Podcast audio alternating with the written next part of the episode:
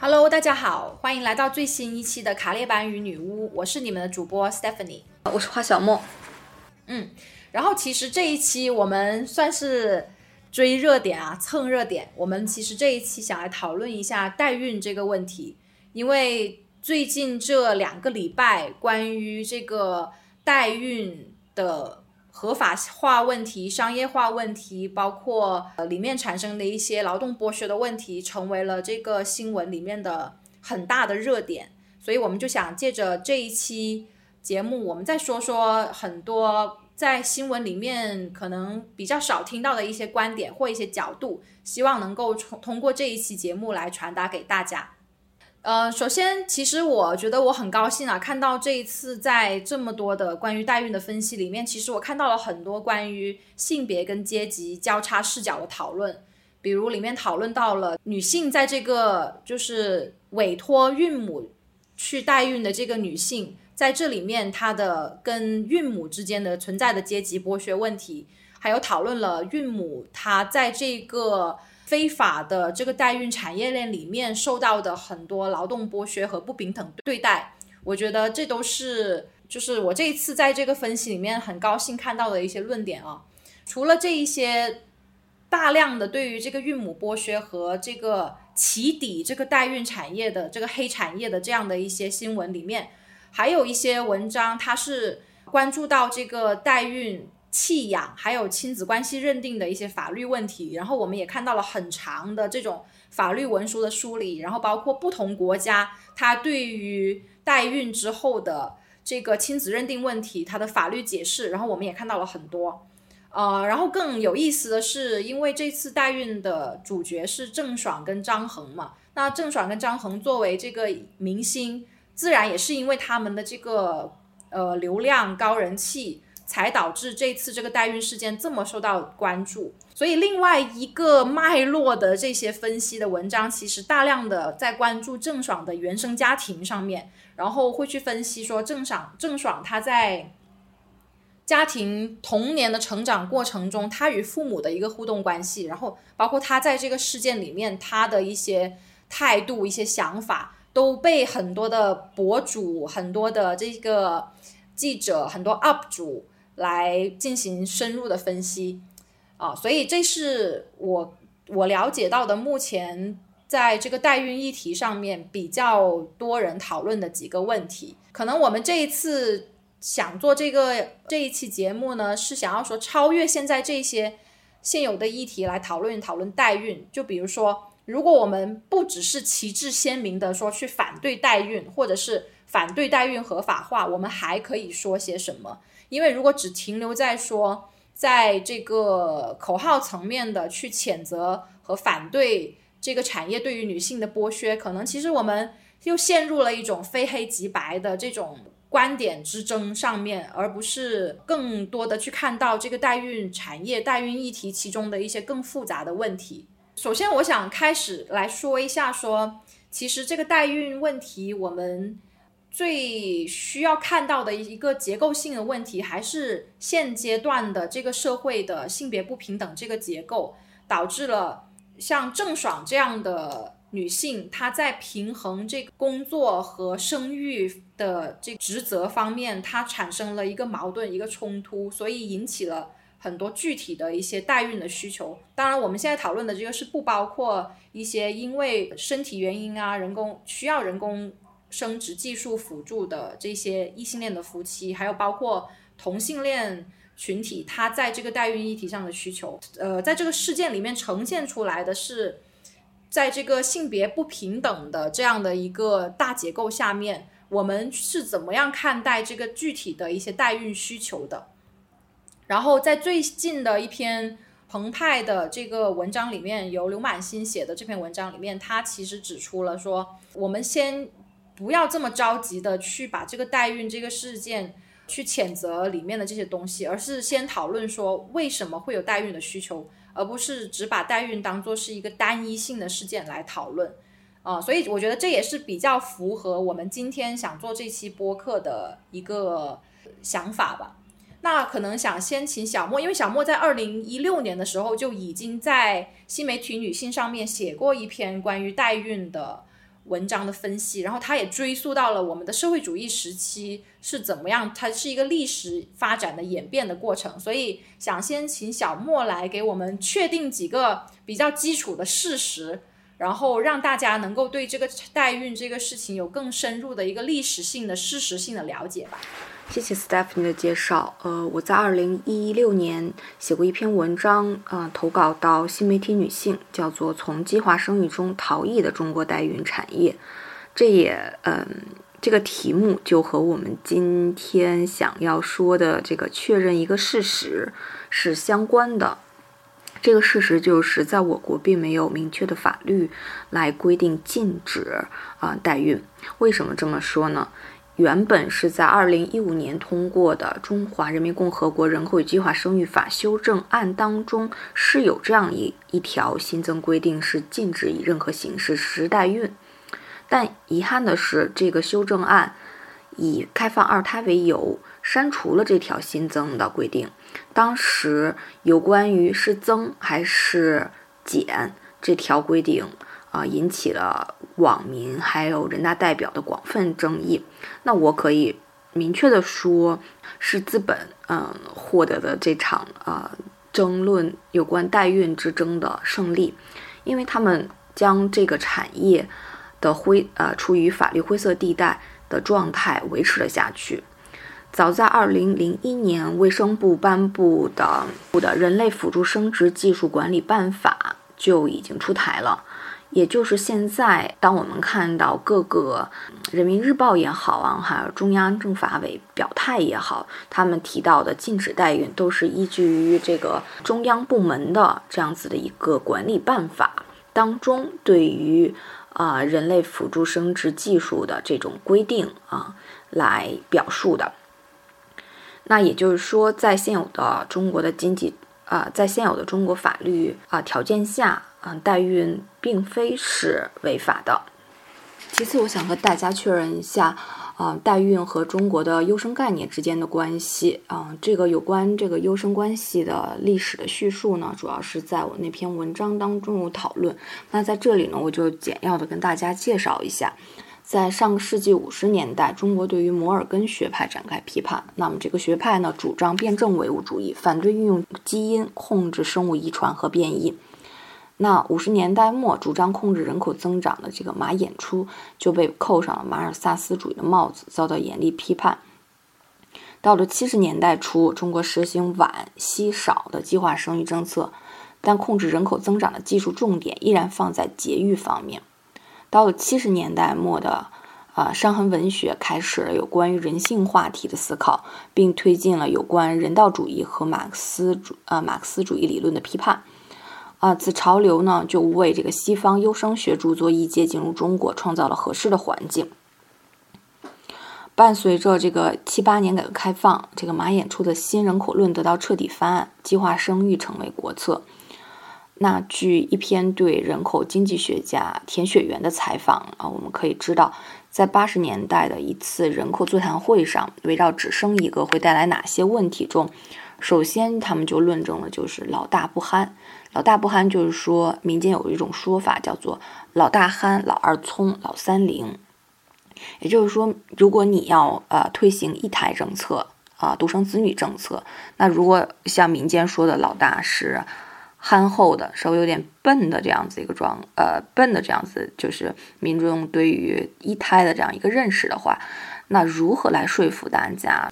那控制人口增长衍生出的对于质量的担忧。表明优生的概念开始挣脱来自于意识形态方面的束缚，逐渐生根发芽。也就是说，一些人在人口会议上，那为了控制人口呢，那同样被推进的就是这个优生的概念。我们要啊尽量保证一胎也可以不憨啊，可以是聪慧的。中国遗传学专家卢慧林就注意到，中国目前为止只是实行这个产前诊断。他认为产前诊断是一种消极优生，那积极优生是什么呢？积极优生就是运用遗传学的这个技术，来运用基因来控制生物遗传和变异，来生育一个呃健康的婴儿。那他就主张我国优生学的科学基础必须是现代遗传学，只有遗传学分析才能提供鉴别遗传素质优劣的这个客观标准，绝不能以种族、阶级啊、职业为依据。那这个呢，就为这个统治介入人体其实打开了一扇门。在不久，这个卢慧林率先以治愈啊男性不孕不育症，建立起中国第一个精子库。八三年，中国首例冷冻精液人工受精在湖南医学院成功完成。那解决不育和执行节育之间的矛盾，在为了维持夫妻和睦的名义下达成化解。完整的家庭扫除了人们对于非配偶人工受精技术在伦理方面的顾虑。为了维持一个完整的家，啊，即便啊生育脱离的一方的遗传基因也在所不辞。可以说，非配偶人工受精技术的引入，进一步呃巩固了中国近代家庭的核心要素，就是以生育为中心。北医三院妇产科医生张丽珠在临床中接触到很多不孕症的女患者，其中百分之三十一点三都是由肺结核引起的输卵管阻塞所致。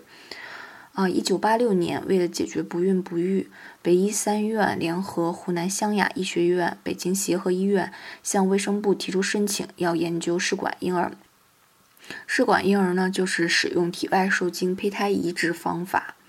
生育的婴儿。但由于当时舆论不鼓励啊试管婴儿，课题更名为一个和优生有关的名称。这个课题名称是。人类早期胚胎的保护、保存和发育的研究，并被列入了国家“七五”攻关项目。那就这样呢，就是遗传学和妇产科医生利用这个“优生”的这个口号，为有关体外受精、遗传、呃胚胎移植在中国的研究扫清了障碍。那又由于呢，中国在呃，在中国接受这种体外受精胚胎移植的啊女性呢，都为多年不育。她除了有生理性的问题，还有一些心理性的问题，比如精神压力大呀、心理负担重、年龄偏大等特点。所以她的那个妊娠并发症比较多。所以呢，就是这个张丽珠这个妇产科医院。的医生张丽珠呢，就在她介绍这个体外受精胚胎移植的论文中提到了一项新的啊技术进展，就叫做代孕妈妈。代孕妈妈可以帮助大龄或患有不育症妇女解决生育痛苦，转移嗯转移这个生育风险。早在一九九六年，啊，中国大陆首例代孕妈妈就是在北京医科大学三啊第三附属医院诞生下双胞胎的。这位代孕妈妈，嗯，是谁也没有，最终也没有公开。但孩子后来的养育妈妈，啊，就是这种，嗯，啊，多次流产后，然后不能生育的这样子的一个女性。也就是说，在早期，为了防治不孕不育。那么，我国是允许利他型的代母怀孕。那这种利他性代嗯代母怀孕，它其实是一种非商业化的行为。那有偿性的代母怀孕的这种商业化。它是与中呃与中国的人类辅助生殖医疗技术的逐渐的在人类辅助生殖医疗技术成熟的基础之上产生的。在中国呢，甚至有一个人就是被称为中国代孕之父，叫做吕晋峰。他呢在一次采访中就表示，这个代孕机构都是和每个城市的生殖中心进行合作的。那代孕机构呢，以一种中介的身份出呃出现。在呃需要代孕的客户与正规的医疗机构之间进行周旋。自二零零四年吕吕晋峰创立中国第一家代孕机构起，中国代孕产业就是作为一个灰色产业开始迅猛的成长。那目前国内购买代孕的起步价是。三十万啊人民币左右，那现在呃可能七八十万也是有的。我们也看到代孕这个目的也由最初的满足男性无精症患者或者女性卵巢切除患者的这个生育的欲望，逐渐变成了一个性别选择，呃近两年可能是性少数群体等生育的一个替代方法。那近年来呢，中国代孕机构逐渐和海外医疗机构合作。迅速加入了世界代孕产业的这个链条，呃，去泰国和美国代孕的人越来越多。从性价比来说，更多的人选择了去泰国。但是，二零一四年泰国代孕乱象被披露之后，泰嗯泰国又出台了新的代孕法。这个法规定就是说，夫妇当中呃至少有一人是嗯泰国国籍才可以找代孕，并且禁止性别选择。同时，也规定啊同性恋也啊不可以做代孕。那这使得中国的客流呢流向了呃其他国家，比如说呃柬埔寨，或者是更加啊技术成熟、价位较贵，然后可以进行性别选择的美国。那在这次郑爽的代孕弃养事件当中，我们看到她选择了啊在美国进行代孕。对，我觉得这个小莫这篇文章其实也就是给我们看到了说代孕这个事情在我国。建国以来，它是怎么样发展的？然后其中也包含了很多政策方面的灰色地带的允许啊，然后也包括我们国民本身，它可能存在着这种，因为很多代孕，我们看到的很多揭露代孕产业的，也是很多国民想要生男孩嘛，然后代孕生男孩，然后这里面又牵扯出来很多对于。这个孕母的伤害等等，就是它本身，它不是一个说我们反对它就会消失，或者是我们反对这个需求就不会存在的这样的一个事情，对吧？这里就很有意思的一个一点，就是也是郑爽这个事情特别突出的，由于她要有各种各样的考虑，然后演员嘛，特别对于这种演员更加是极端化了的的这种对于外貌和身材的需求，然后。他才会选择说，在这个生育的年龄将这个生育外包。然后这里就很有意思的，可以讨论一下这个女性，她其实是在这个没有一个社会的良好的资源的前提下，然后她要既要承担承担经济的责任，又要承担一个母亲就是生育的责任，其实她是非常两难的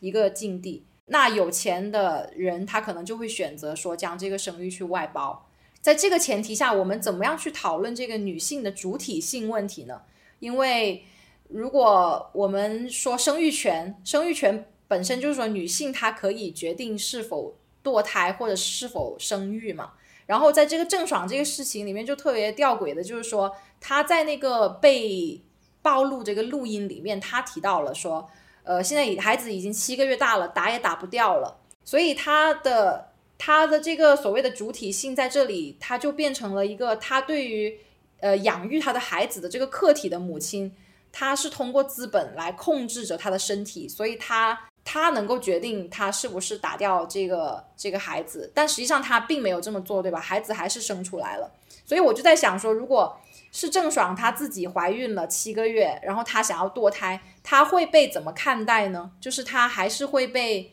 呃，大家去谴责嘛，因为这个时候主体已经完全是她个个人了，而不是这种通过商业化，然后将这个这个责任转化给这个客体的这个孕母上面。对我可能觉得大家还是会谴责，呃，郑爽七个月大了，孩子都成型了，还要堕胎这样子的行为吧。对我们讲生育权的时候，其实比如说在北美炒的比较热的堕胎权，呃，对于中国女性就别提什么堕胎权了。这近两年可以重新再讲堕胎权，但是前两年的，呃，对前面的一胎政策或者说独生子女政策的时候，根本就没有争这个词叫堕胎权这个词。刚才 Stephanie 讲到，就是那郑爽作为金主，她是呃是否可以不顾这个呃代孕母的这个身体状况去呃执行她的所谓的生育权呢？或者说这个生育权到底是在孕母手身上？呃，手上呢，还是在一个金主的手上呢，还是在中介的手上呢？这个我觉得就是一个当生育劳动被外包出去的时候，呃，主体不断的分，就是原本的一个我们认为呃合一的一个主体，一个无酬的劳动，它被呃有酬化了，薪酬化。然后又出现了多个主体，或许正如果我们认为孕母是主体的话，孕母的这种主观的决定权呃又被剥夺出去，但是孕母呃的这个身处的这个状况又非常像我们进行无酬劳动孕育呃孕育孩子的这样子的一些母亲。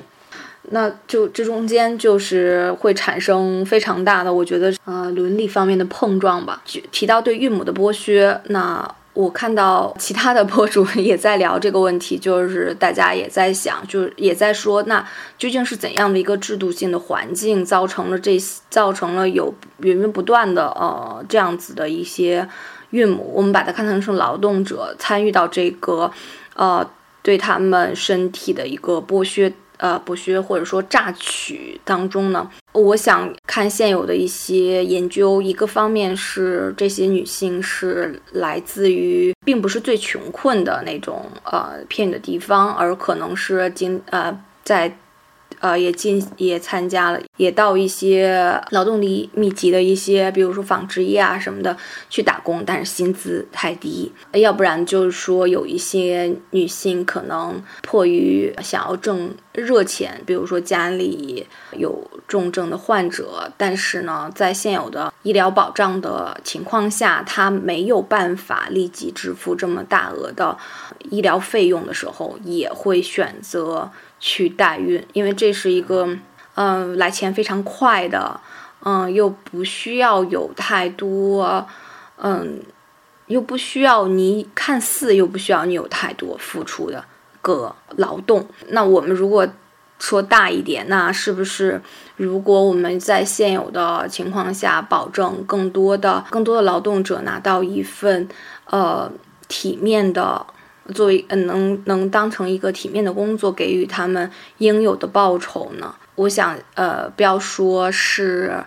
农村来的呃外来务工的女性也好，还是说在城市当中的一些女大学生，呃，在中国经济下行之下，往后女性的这个参与的行业又在收窄的这个状况之下。选择做孕母，似乎就是一个非常看似合情合理的一个择业选择。就其实这个跟我们之前讨论过的这个性产业，就是性工作，也是有一些相似之处。就是这个女性到底能不能将自己的身体当做商品，或者是在这个代孕的产业，也就是说把自己的子宫或者是卵子当成一个商品出售？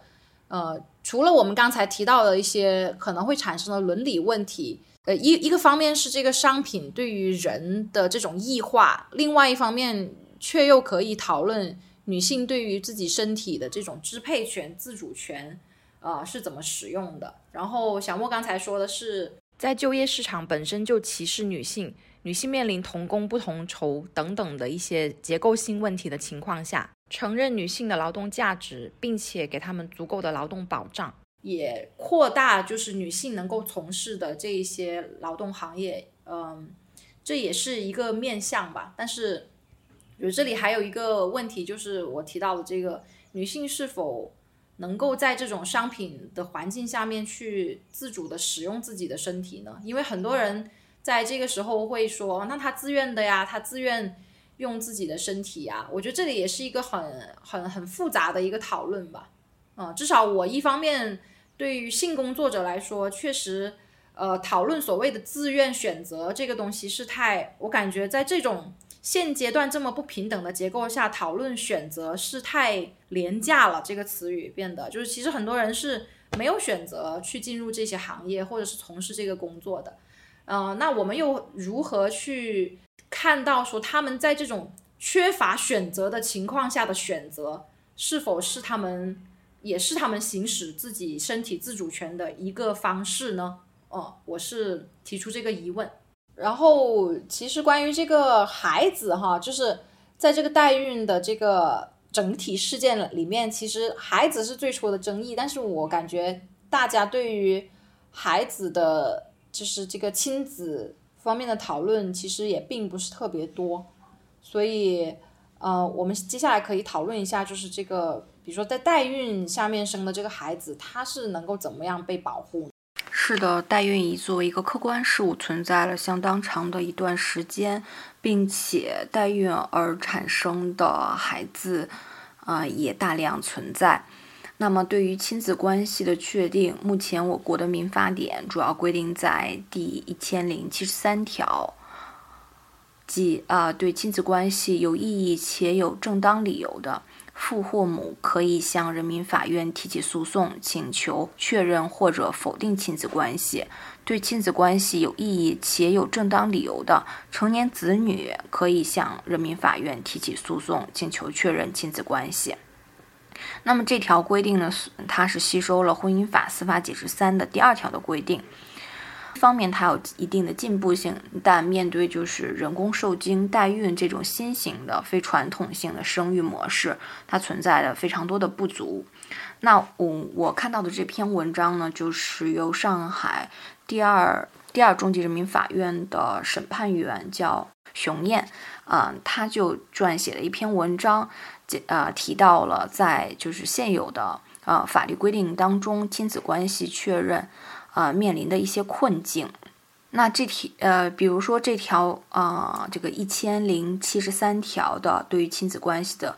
啊确定，就非常不适用于代孕。啊，那首先就有一个，他指出仍然缺乏一般规则的指引。嗯，这个一般规则就是说什么叫做亲子关系？那我们往常是认为血缘关系才是确定亲子关系的一个唯一的啊标准，但是随着啊，代孕的产生，那意愿上的父母的产生，以及妊娠分娩这样子的生理上的父母关系的产生，以及基因的这种来源确定的啊父母的法律上的父母的关系，这存在至少存在了三啊三重的